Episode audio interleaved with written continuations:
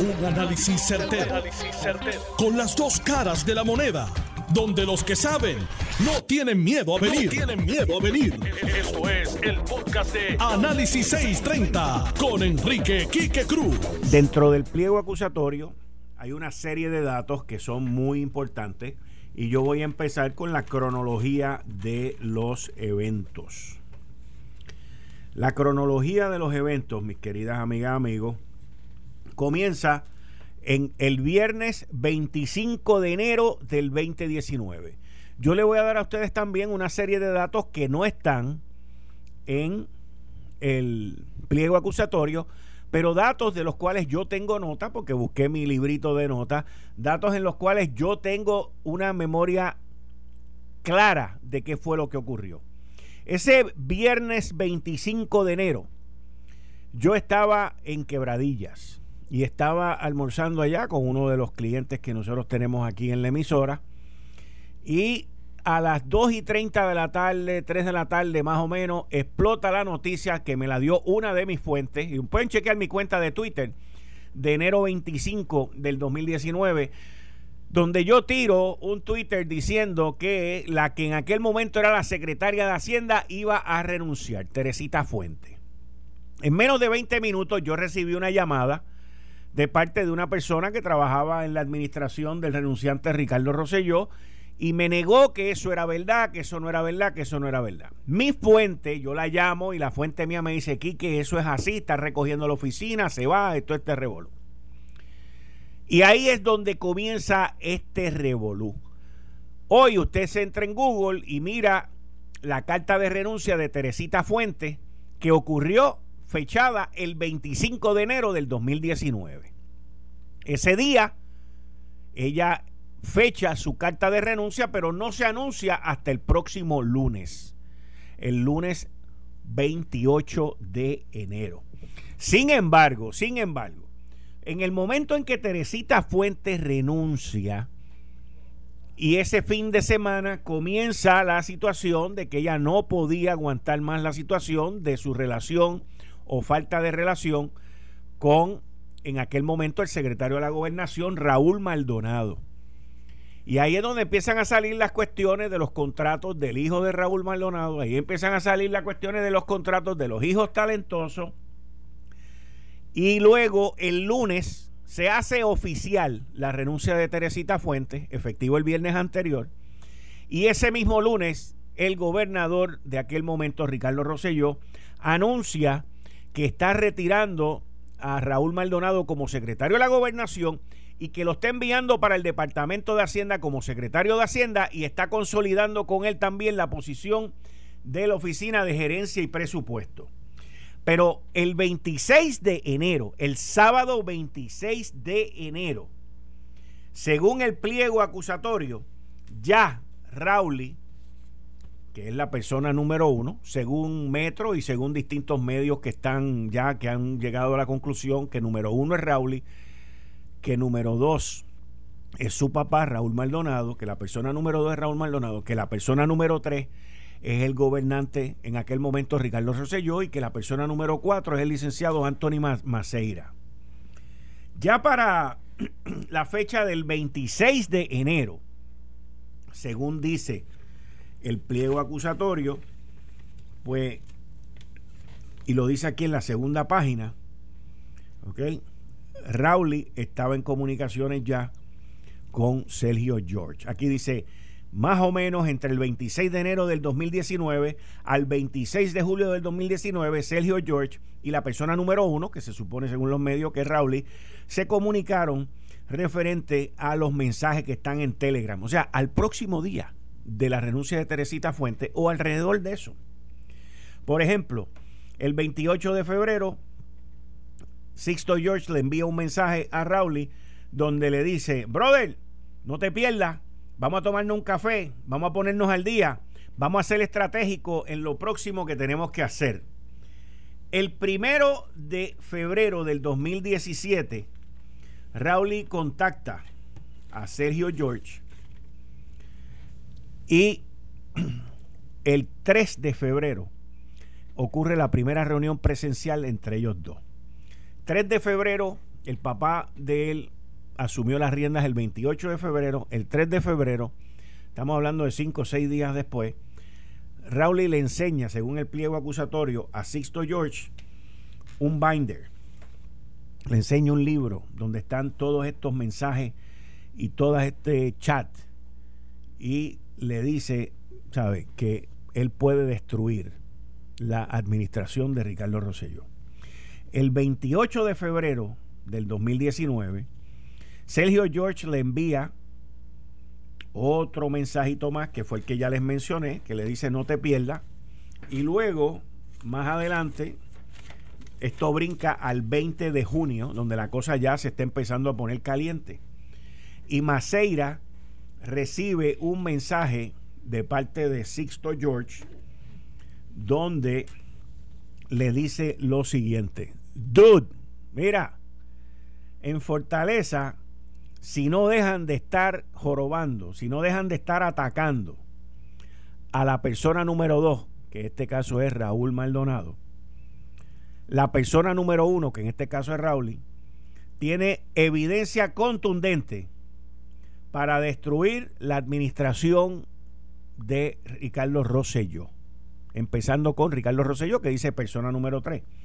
Según la persona número uno, le dice Sixto George Maceira, eres tú y en Fortaleza los que están detrás de los ataques en contra de mi papá o de la persona número dos que es Raúl Maldonado.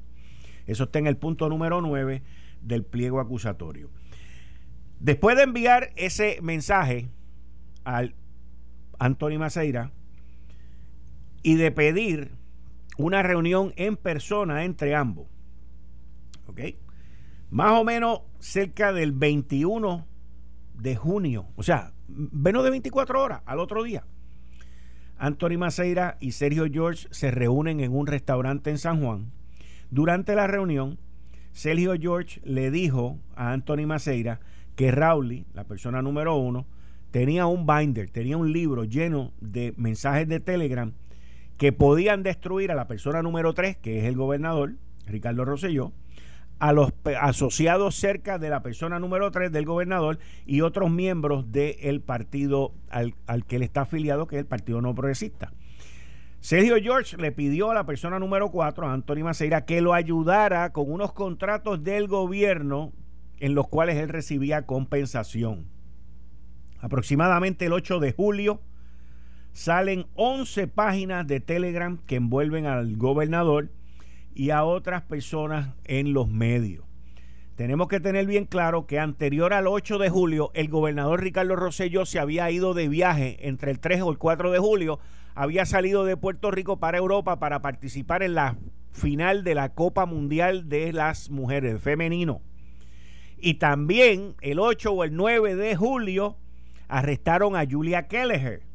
Y el 8 de julio pues salen las primeras 11 páginas de Telegram. Yo recuerdo que ese 8 de julio, el, 8 y el 9 de julio, cuando también arrestaron a Julia Kelleher, Anthony Maceira salió en los medios de comunicación por la mañana diciendo que el gobernador no iba a regresar hasta después del 15 de julio. Luego, durante esa mañana, a las 10 de la mañana, el gobernador anunció que iba a regresar inmediatamente y llegó más o menos como el 9 o el 10. En adición a estas páginas, más adelante, el 16 de julio, ¿ok? El 13 de julio se hicieron más páginas públicas en, y ahí Sergio George pide a Anthony Maceira reunirse en persona. Eso fue el 13 de julio. El 16 de julio, Anthony Maceira y Sergio George intercambian mensajes de Telegram y acuerdan reunirse ese día en un restaurante donde Sergio George era parte dueño. Durante esa reunión, Sergio George le dijo lo siguiente a Maceira, y esta es una de las partes más importantes y más cruciales. La persona número uno le dijo, Sergio George le dice a Maceira, son cinco puntos. Número uno, la persona número uno, refiriéndose a Rowley, supuestamente a Rowley, posee mensajes de Telegram que no han sido públicos todavía y que la persona número uno obtuvo esos mensajes de Telegram del el teléfono celular de la persona número dos, supuestamente su papá. Segundo punto, Los mensajes de Telegram que tiene Rowley, o la persona número uno, contienen información que haría daño a la persona número tres, que se supone que sea el gobernador Ricardo Rosselló, y otros miembros de su equipo de trabajo y de su partido político, incluyendo información sobre la persona número cuatro. Aquí dice, incluyendo información que le haría daño a la persona número cuatro, que en este caso Sergio George le está diciendo a Anthony Maceira que Raúl tiene información que le haría daño a él. La persona, Sergio George le dice, la persona número uno tiene intenciones de quemar a Puerto Rico cuando suelte estas partes de los mensajes que no han sido públicos todavía, a menos que yo, Sergio George, reciba aproximadamente 300 mil dólares, le dice Sergio George a Anthony Maceira. Sergio George le informa que recibiría los pagos por que los pagos que son para él darle el dinero a la persona número uno, supuestamente y alegadamente a Rowley, a través de una corporación que él tiene que no tiene contratos con el gobierno. La persona número cuatro también necesita proveerle unos pagos para que Sergio George le pague a unos talentos de los cuales Sergio George se lo va a dar a estos talentos que son individuos muy conocidos y que públicamente van a defender a la persona número 3, que es el gobernador. Obtener también la reinstalación de los contratos que, que, benefician a Sergio George, que fueron cancelados en el Departamento de Hacienda y en la Oficina de Presupuesto, Gerencia y Presupuesto, que no fueron renovados una vez removieron a Raúl Maldonado cuando estuvo a cargo de esas oficinas el 24 de enero del 2019. ¿Se acuerdan que el 24 de enero del 2019 fue que votaron a Raúl Maldonado del gobierno porque el fin de semana anterior supuestamente él había ido al FBI a hablar sobre la corrupción que permeaba en el Departamento de Hacienda y que el gobernador el próximo lunes tomó la decisión unilateral de votar a Raúl Maldonado. Y los contratos que habían, que está reclamando Sergio George, fueron cancelados. Esos contratos son para una compañía A y para una compañía B. En respuesta a esta información, la persona número 4, este pedido, este pedido de cinco puntos que le hace Sergio George a Anthony Maceira, Anthony Maceira le contestó en la reunión de julio 16 del 2019 que él estaba asustado, que él tenía miedo y que yo no me quiero quemar más de lo que me he quemado. El 16 de julio, mientras Anthony Maceira y, Sergio George estaban en esa reunión en el restaurante, Anthony Maceira recibió mensajes de Telegram por parte de Sergio George identificando las compañías que fueron cancelados una compañía A en la Oficina de Gerencia y Presupuesto, compañía B en el Departamento de Hacienda. Luego, el 19 de julio del 2019, Anthony Maceira le envió a Sergio George un mensaje a través de Telegram confirmando que él, Anthony Maceira, estaba trabajando en los puntos que se habían discutido. Sergio George reconoció, aceptó haber recibido el mensaje a través de Telegram. Cerca del 26 de julio del 2019, Sergio George fue contactado por agentes federales sobre la investigación. La persona número 3, la persona número 3, no le pagó a Sergio George el dinero que él le pidió. En adición a eso, la persona número 3 renunció como gobernador en o antes del 2 de agosto y los contratos que Sergio George estaba pidiendo no fueron renovados. Y básicamente ese es el relato que usted tiene aquí. Esto toca una serie de puntos que han ocurrido hasta ahora. Primero, Rowley contacta a Sergio George, según dice esto aquí, en o antes del 26, el día después que su papá cambia. Ok. Aquí dice, más o menos el 26 de enero y hasta el 26 de julio, Sergio George y la persona número uno se comunicaron sobre cómo hacer público los mensajes de Telegram. Pero no dice quién contacta a quién primero. Lo interesante de todo esto es que vuelven a salir las figuras de los Maldonados y la figura en este caso de Maceira. La pregunta que uno se hace fue Maceira a donde los federales porque se sintió que lo estaban extorsionando o los federales fueron a donde él porque ya tenían la información que quizás Raúl y Maldonado le había provisto. Aquí hay dos vías, señores. Aquí hay dos vías en cuanto a esto. Lo que sí es importante es que esto es un pellizco de ñoco. Un pellizco de ñoco. Porque aquí va a salir mucho más. Yo estuve hoy escuchando la. Llámame a John Mott. Llámame a John Mott. Yo estuve hoy escuchando eh, la vista de fianza contra Sergio George. Y en la vista de fianza salió a relucir que él no tenía dinero para su defensa, por lo tanto le van a asignar un abogado de la oficina de Public Defender.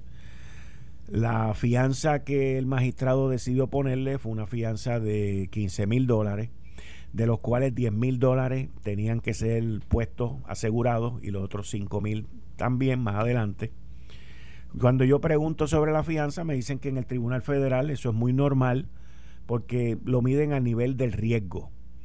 Eh, lo que sí es que yo vislumbro, yo, yo personalmente vislumbro, y esta es mi opinión, que Sixto George va a estar cooperando, porque no, de verdad que no tiene otra. O sea, cuando uno mira el pliego acusatorio con todos estos mensajes de Telegram también que tienen los federales, cuando la última comunicación, según este pliego acusatorio, entre Sixto George y Anthony Maceira fue el 19 de julio del 2019 y exactamente siete días después los federales contactan a Sixto George, pues es que esto ya se venía cocinando. En línea telefónica tengo al licenciado John Mott, que él y yo estuvimos hablando durante la mañana de hoy. John, dame tu, tu sentir sobre todo esto.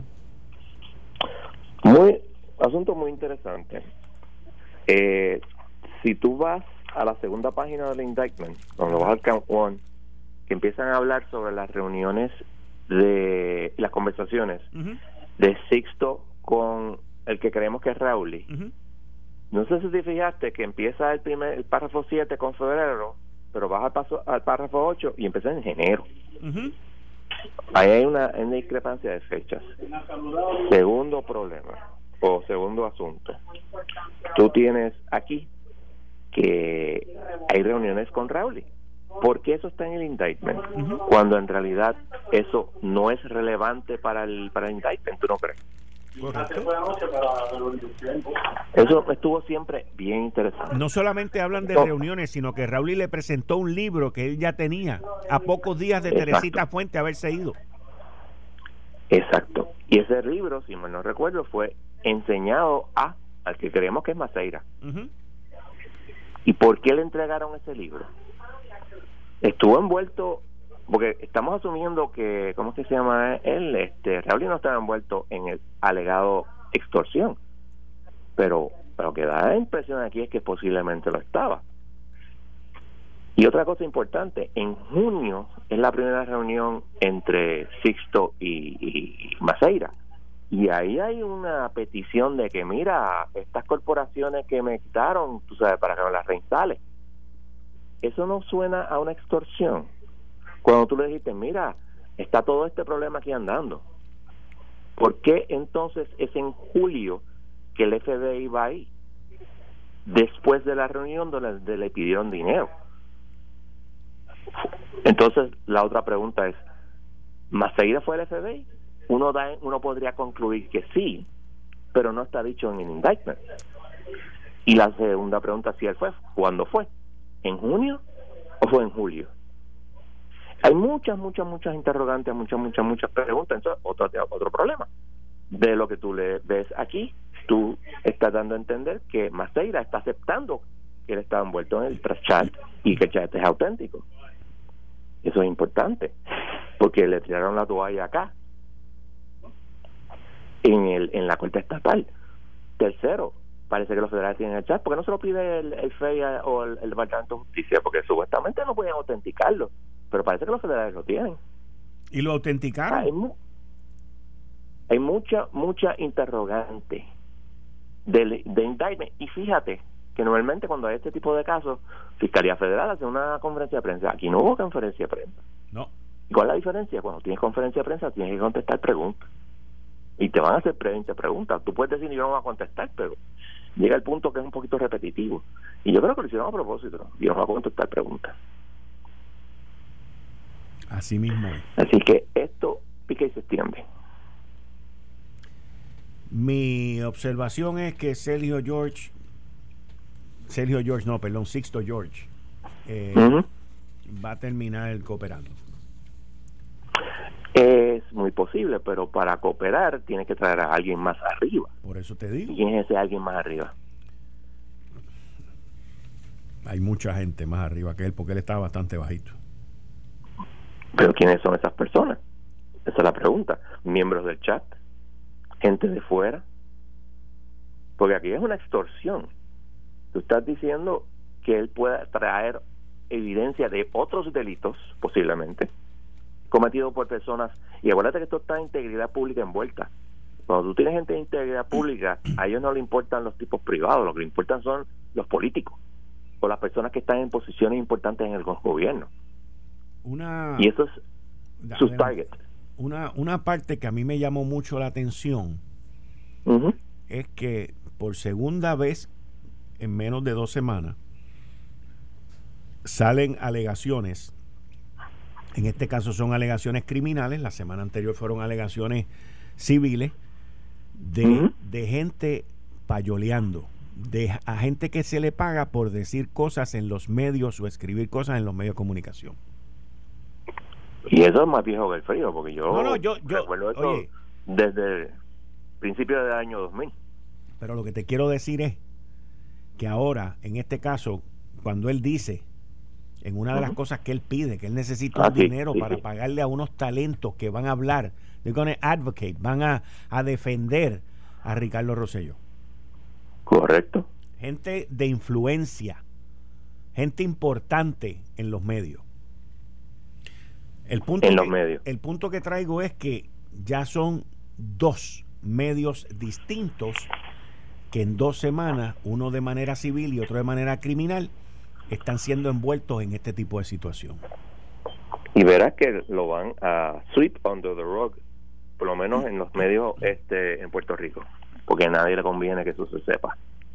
Porque entonces nadie, nadie no va a confiar en nadie. Vamos a ver, esto apenas comienza, licenciado. Exactamente. Apenas comienza. se extiende. Apenas comienza.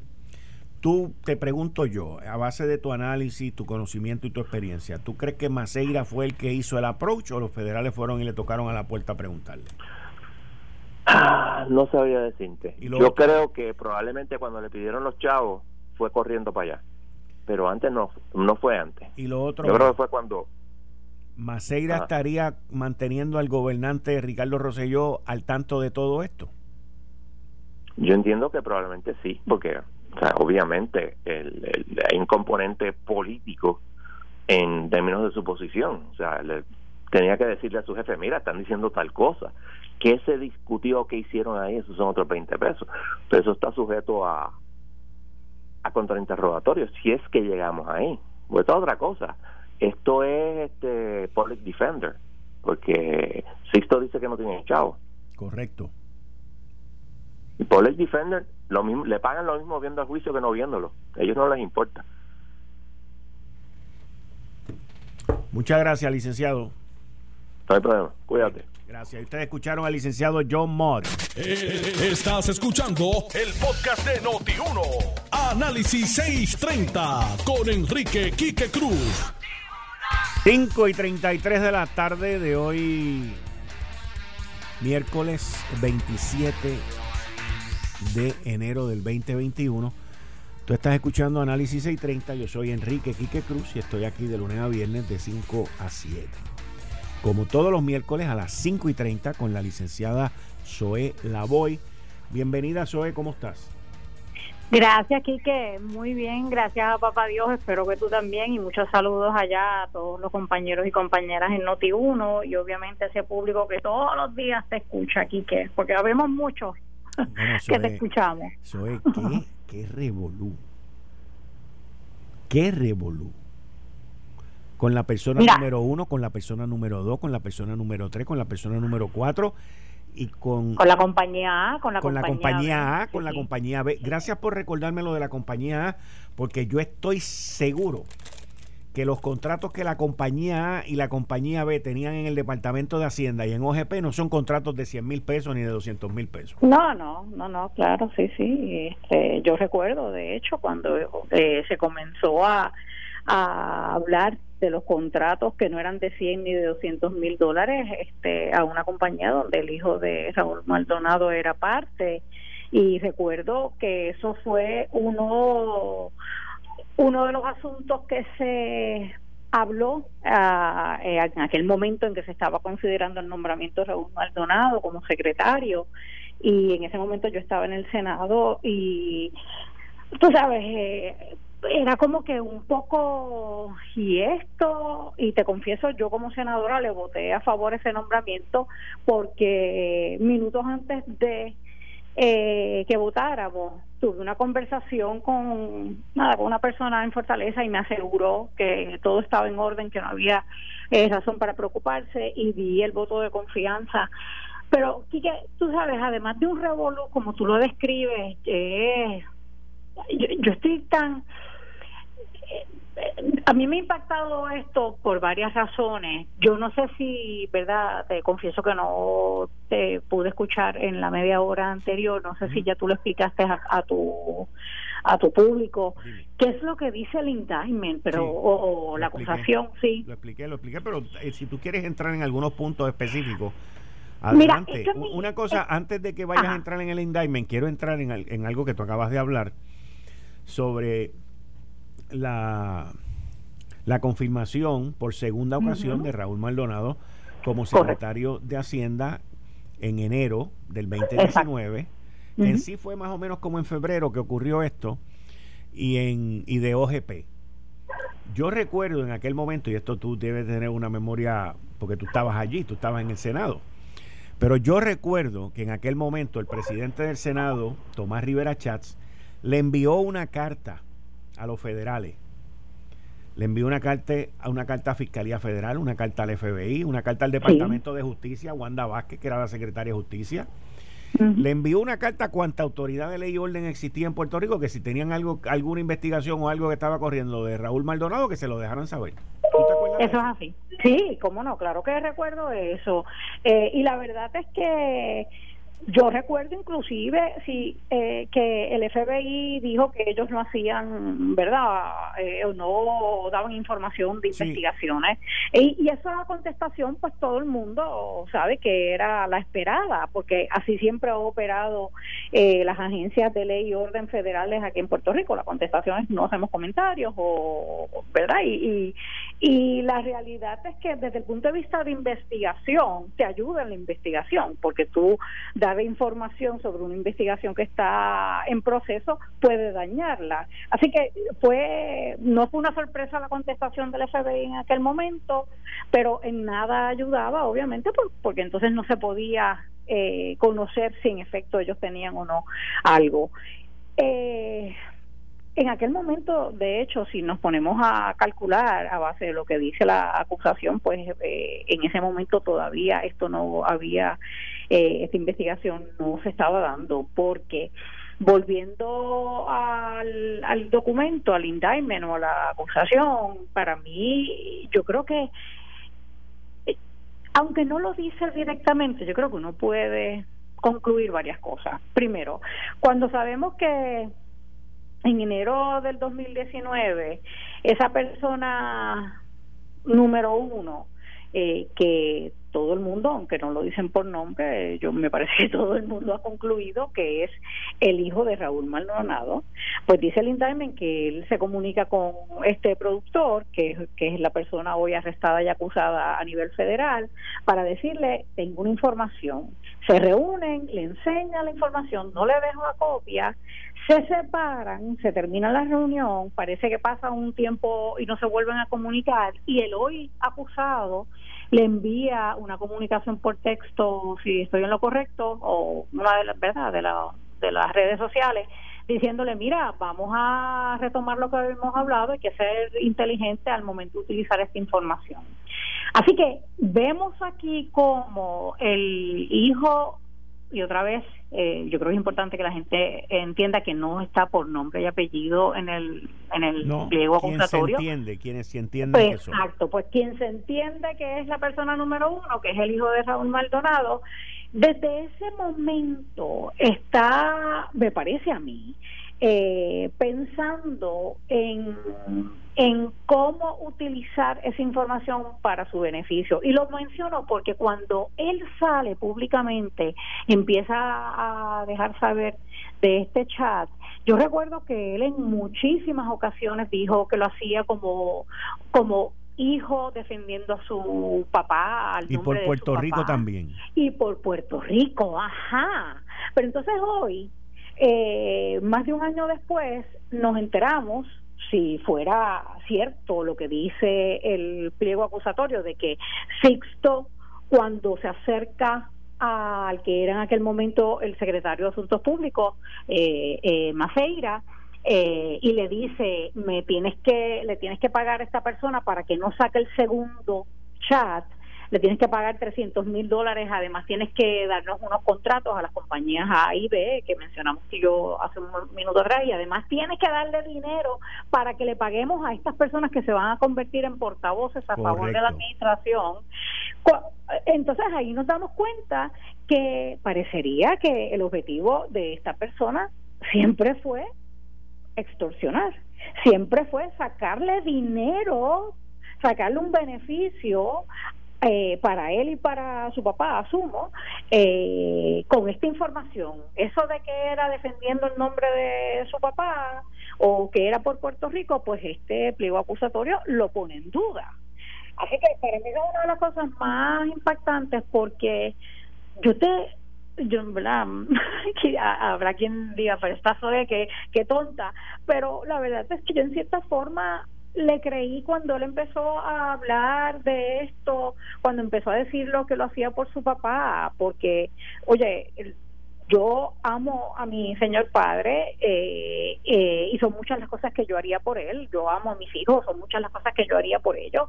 Así que, pues, tú sabes, yo un poco me creí el cuento que le estaba haciendo con ese con, con ese ánimo el de defender a, el nombre de su papá y hoy sabemos que otra vez si es cierto verdad y, fiscalía lo prueba en el caso pues parece que no que era con la intención de beneficiarse otra cosa que para mí es impresionante es que yo otra vez el nombre de Anthony Maceira no está en el pliego acusatorio o en el indictment, pero cuando se describe a la persona número cuatro, tienes que concluir que es él, que es Anthony hablan Maceira. De, hablan de la posición que tenía.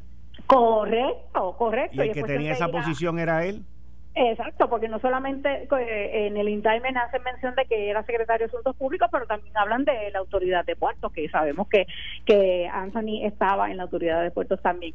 Pero otra cosa que yo concluyo, no porque lo diga, insisto, para que la gente sepa, lo estoy concluyendo, yo creo que se pudiera pensar que quien alerta a la gente, eh, ¿verdad? A, las autoridades eh, estatales y federales eh, es él. Y, te voy a decir porque es que yo no sé si tú estás de acuerdo conmigo, pero cuando tú lees el indictment, el indictment hace una, eh, cuando hace la relación de hechos, especifica que el hoy acusado, Sixto Díaz, se reunió con Maceira y le dijo, oye, eh, esta persona, la persona número uno, que creemos que es el hijo de Raúl Maldonado, tiene esta información y puede hacerle mucho daño a la administración.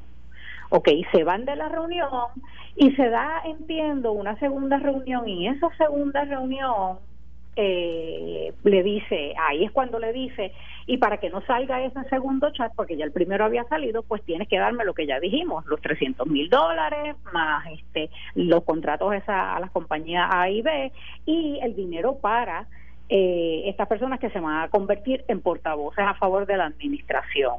Se van eh, de la reunión y en un momento más adelante, creo que esto es en el mes de julio, Maceira le escribe al hoy acusado diciéndole, mira, eh, estoy trabajando en lo que dialogamos. Y eso fue, y apunté la fecha porque me estuvo eh, bien, y de ahí es de donde yo saco la, la conclusión. Eh, eso fue en julio 19. En julio 26 cayeron los federales. Exacto.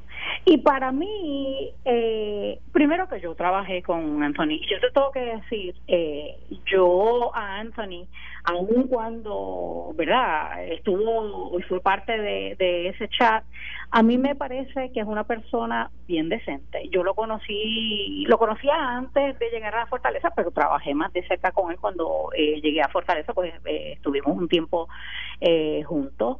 y me parece una persona que en efecto quiere ser o quería servirle a Puerto Rico.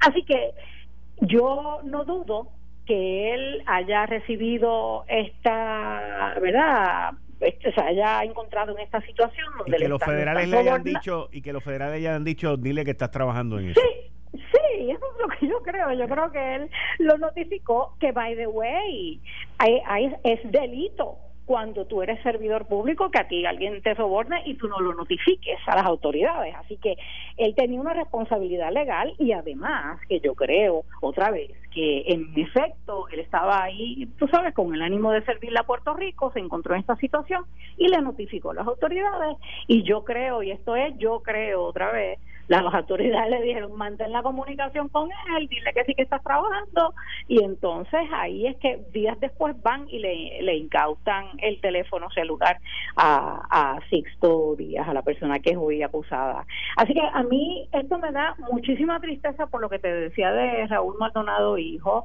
yo creo que si se prueba que Sixto, en efecto, cuando le decía a Anthony Maceira que él eh, lo estaba haciendo en representación de eh, Raúl Maldonado, pues veremos entonces eh, que se radiquen cargos en contra de Raúl Maldonado hijo como mínimo. Y yo no sé si también Raúl Maldonado yo esperaría que no pero pues que Raúl Maldonado papá también lo supiera pues también se le radicarán cargos asumo yo la Fiscalía Federal. Y por otro lado y esta sí que te soy bien sincera la parte de que Sixto exige también un pago para y de, porque ya tenían identificadas unas personas que se iban a convertir en portavoces o por lo menos en en voces a favor de la administración yo creo que Puerto Rico merece saber de quiénes estamos hablando. Yo no tengo la menor idea de quiénes estamos hablando, pero oye, Quique, eh, tú sabes, si era alguien de los medios, sería una barbaridad porque es antiético. Eh, que yo, tú sabes, imagínate que yo te ofrezca a ti dinero, Quique, para que hables bien de, de, mí cuando yo era senadora, por dar un ejemplo. tú sabes, eh, es una barbaridad. Así que yo creo que Puerto Rico merece saber a quién eh, se refiere cuando habla de esos alegados portavoces que, que están dispuestos a por dinero empezar a hablar bien de la administración.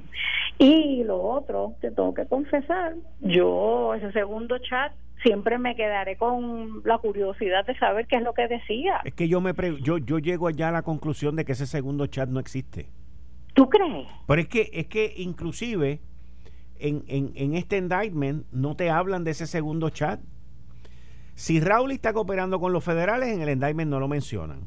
Si Sixto George está, este, está, va a cooperar o, habló de esto, no lo mencionan tampoco. Aquí solamente se mencionan de las 889 páginas. Ah, que muchas personas lo han utilizado para meter miedo de que existe un segundo chat, un tercer chat, de no, esto es el principio nada más.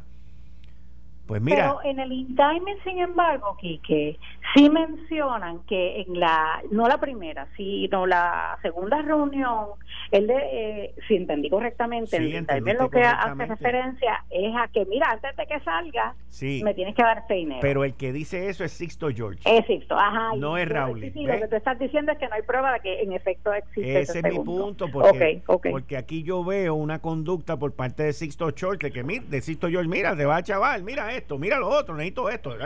La, la lista, si tú te fijas, la lista comienza con que necesito que me, que me reinicien los contratos de estas dos compañías.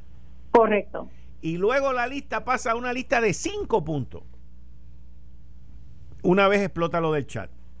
Un radio escucha que nos está escuchando ahora mismo, y perdona la, la redundancia, no, me envía una nota de Noti1 con fecha del 21 de febrero del 2019, que dice, cancelan contrato empresa ligada al hijo talentoso de Raúl Maldonado.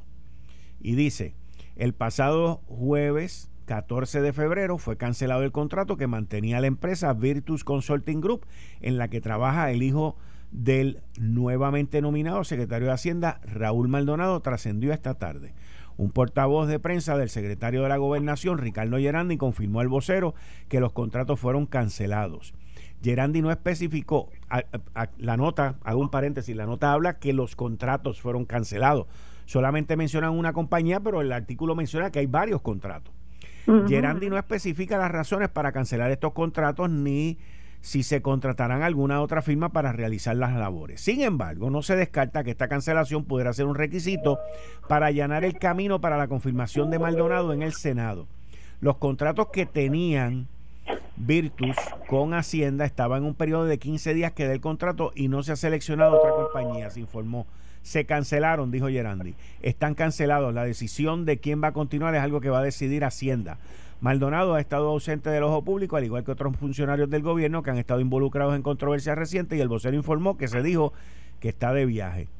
El lío de los contratos, escucha esto, el lío de los contratos que sobrepasan los 5.2 millones de dólares salió a relucir de la renuncia de la entonces secretaria de Hacienda, Teresita Fuente, quien había cancelado el contrato con Optima Consulting Group otra empresa en la que el hijo de Maldonado era asesor. Así que podríamos decir, a base de muchas gracias a este radio escucha que me envía esta información y de nuestro corresponsal Jerry Rodríguez que me la hace llegar, podríamos deducir, podríamos inferir, ¿ok? Que quizás la compañía A y la compañía B sean las dos que se mencionan ahí. Porque fíjate que ese, ese, ese, ese artículo de endy.com que hace referencia a un contrato, a un artículo del vocero, habla solamente de dos compañías. Y el pliego acusatorio habla de dos compañías. Pero estamos hablando de 5 millones de pesos. Sí, sí, sí, yo creo que yo creo que sí, que es como ahora, se puede inferir que son esas dos. Ahora, vamos a vamos a hacer una cosa aquí. Vamos a vamos a mirar el pliego porque este artículo sale el 21 de febrero, aquí en Noti1. Los contratos fueron cancelados el 14. Vamos a ver cuándo es que Sixto George, según este pliego acusatorio, pide. Bueno, que le devuelvan los contratos. En definitiva, él pide que los contratos eh, lo pide en la reunión del 16. ¿Ok? En definitiva, él pide dos contratos que sean reinstalados el 16. Ahí es donde sale compañía A y compañía B. Ajá. Pero, pero, él lo menciona también en una reunión anterior y creo que fue en junio. Sí. En la primera reunión. aquí estoy, aquí estoy, aquí estoy, aquí estoy. Ok. Él lo menciona en la reunión que tuvieron el 21 de junio. O sea, Sixto George le menciona a Anthony Maceira el 21 de julio del 2019, de junio del 2019, sobre los contratos cancelados cuando su cuando persona 2 se fue de, Hacienda. ¿Ok? Y anterior al 20 de al 21 de junio él no menciona eso. A Maceira. No, exacto. O sea, lo menciona supuestamente según el indictment, según la del el, pliego acusatorio lo menciona el 21 de junio y el 16 de julio del 2019.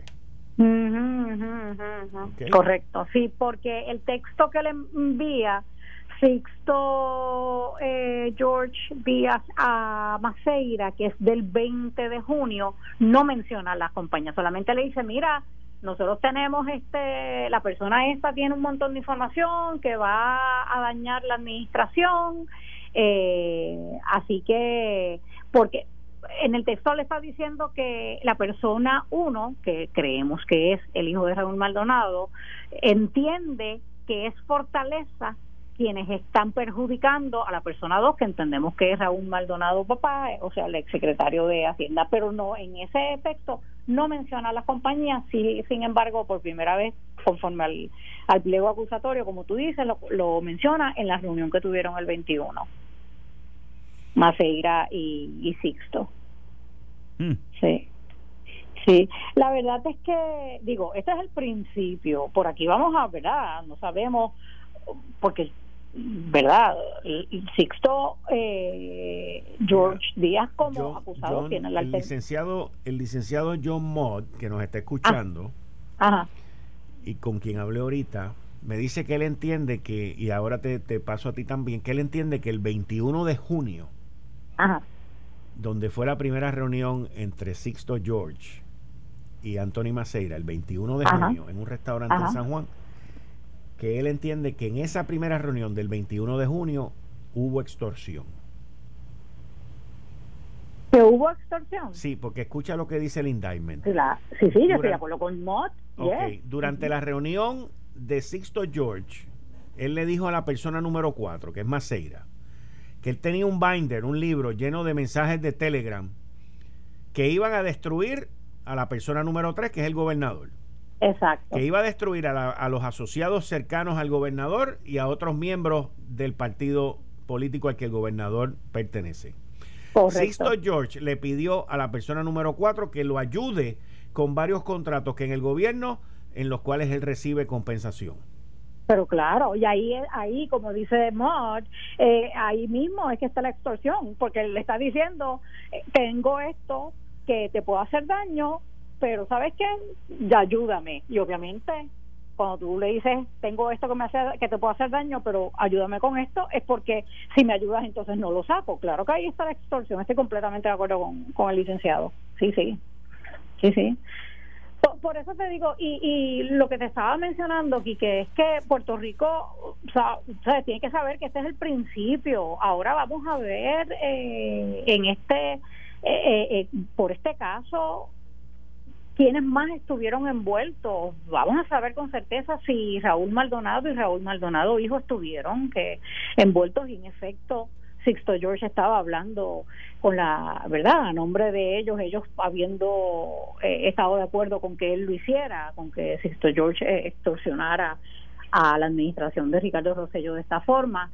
Y además de eso, insisto, vamos a saber quiénes son esas personas que estaban esperando ser pagadas para empezar a convertirse en portavoces a favor de la administración.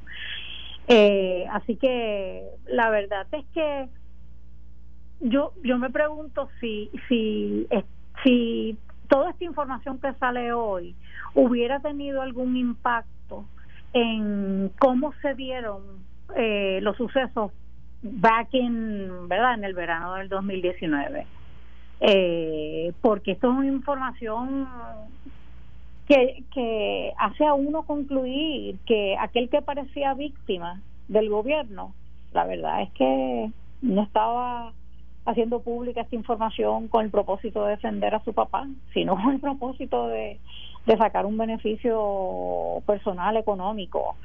Eh, pero nada, todo esto es otra vez, oye, y tenemos que recordar, Quique, que estos son acusaciones, la fiscalía tiene que probar su caso, más allá de dudas razonables, eh, ¿verdad? Y, que sean, eh, eh, que el resultado sea o los encuentren culpables o, a él, a Sixto George, o, o no.